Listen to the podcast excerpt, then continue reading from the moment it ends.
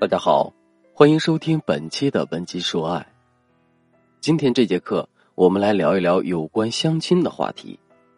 上个月月末的时候，我接到了学员小林的求助。小林在网络上跟我说，他在相亲的过程中遇到了一个大麻烦，急需我的帮助。我一看到“急需”这两个字，就马上给小林回了消息。小林收到我的消息后，马上就在那一头噼里啪啦的说了一大堆。我一条一条的听完他的语音消息，才终于摸清了情况。事情是这样的：上个月，小林在家里的安排下认识了相亲对象小斌。小林对小斌一见钟情，喜欢的不得了，而且小林也觉得小斌对他也有好感。因为当时的聊天气氛很好，两个人说说笑笑的，聊得真的很开心。而且在吃完饭后，小斌还主动邀请小林去看了一场电影，整个互动的过程也非常好。相亲结束后，两个人始终保持着亲密的联系，朋友圈的点赞互评就不说了，两个人几乎是天天都会聊天，而且一聊就到后半夜，这更坚定了小林爱的决心。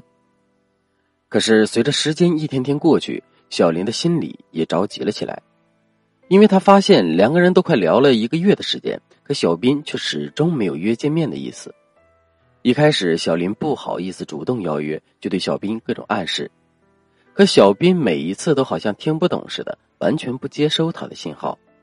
后来，小林终于鼓起勇气，主动向小斌发出了邀约。可是，只要小林一提约会见面，对方不是加班就是有活动，一连三次都是这样。小斌的表现让小林的心里翘起了小鼓，怎么会是这样呢？两个人聊天聊得那么好，为什么小斌却不愿意约会呢？这代表着小斌不喜欢我，还是有什么别的原因呢？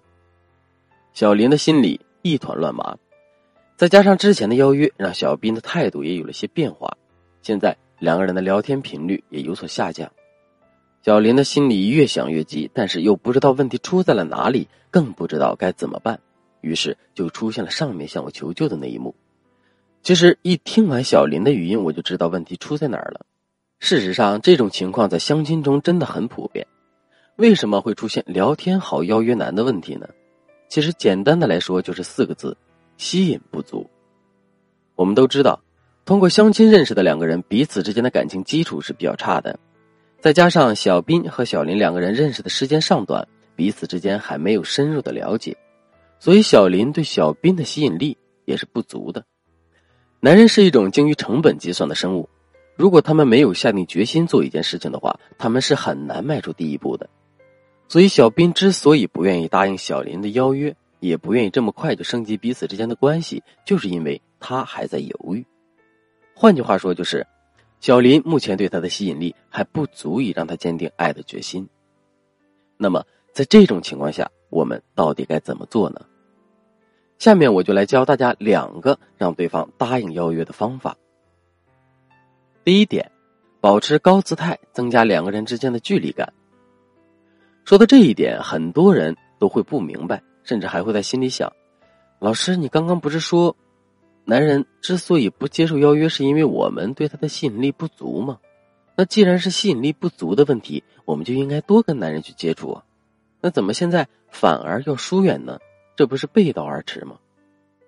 其实啊，有这个想法，我非常理解。事实上，这就是我们大脑中的一种常规思维。但我要说的是，爱情很多时候都是反常识的。要想弄清楚这个问题，首先我们就要知道关系和距离这两者之间的联系。当我们发现两个人的关系不够亲密，或者彼此间的吸引力不足的时候，很多人都会通过缩短彼此间距离的方式来获得两个人关系上的升温。但事实上，这个做法恰恰是本末倒置了。我们要知道，是两个人之间的关系决定了距离，而不是两个人的距离决定着关系。什么意思呢？我举个例子，想必你就会明白了。比如说，你跟一个好闺蜜去逛商场，即使两个人手牵着手、肩并着肩走，你都不会觉得不舒服。这是因为你们两个人之间的关系已经到这儿了。可如果这个时候一个陌生人跑过来拉着你的手，想跟你增进关系，这个时候你是什么感觉呢？没错，你肯定会觉得不舒服，甚至想要远离他。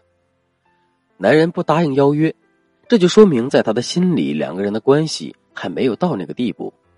如果我们对男人大献殷勤，甚至用各种方式试图拉近彼此的距离的话，只会让男人看清我们的价值，同时变得对我们更加的反感。说到这里，也许你就知道了为什么我们不能再继续跟男人保持亲密距离。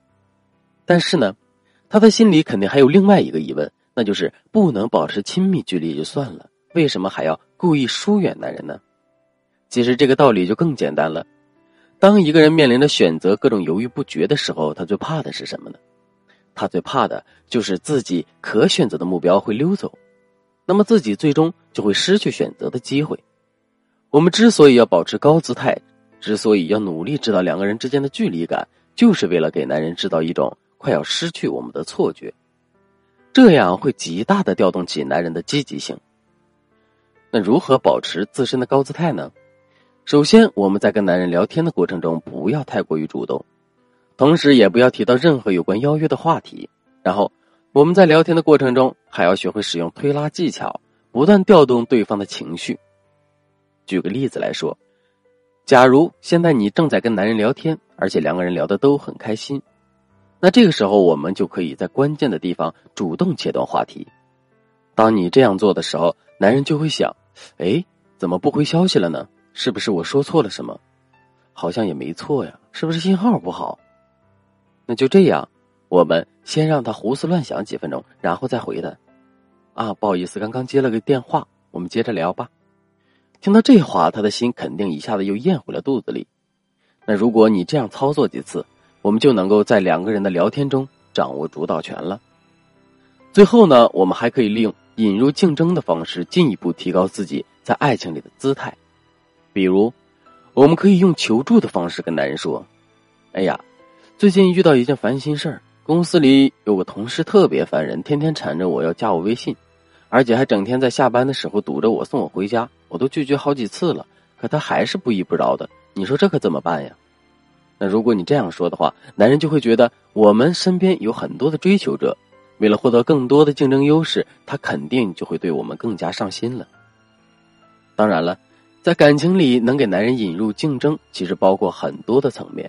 如果你想全面的了解这部分的内容，可以关注音频下方的详情页，或者添加情感分析师的微信文姬零六六，文姬的全拼零六六进行咨询。好了，今天的课程到这里就要结束了，下一节我们将继续讲解相关的内容，欢迎大家准时收听。文姬说爱，为你一生的情感。保驾护航。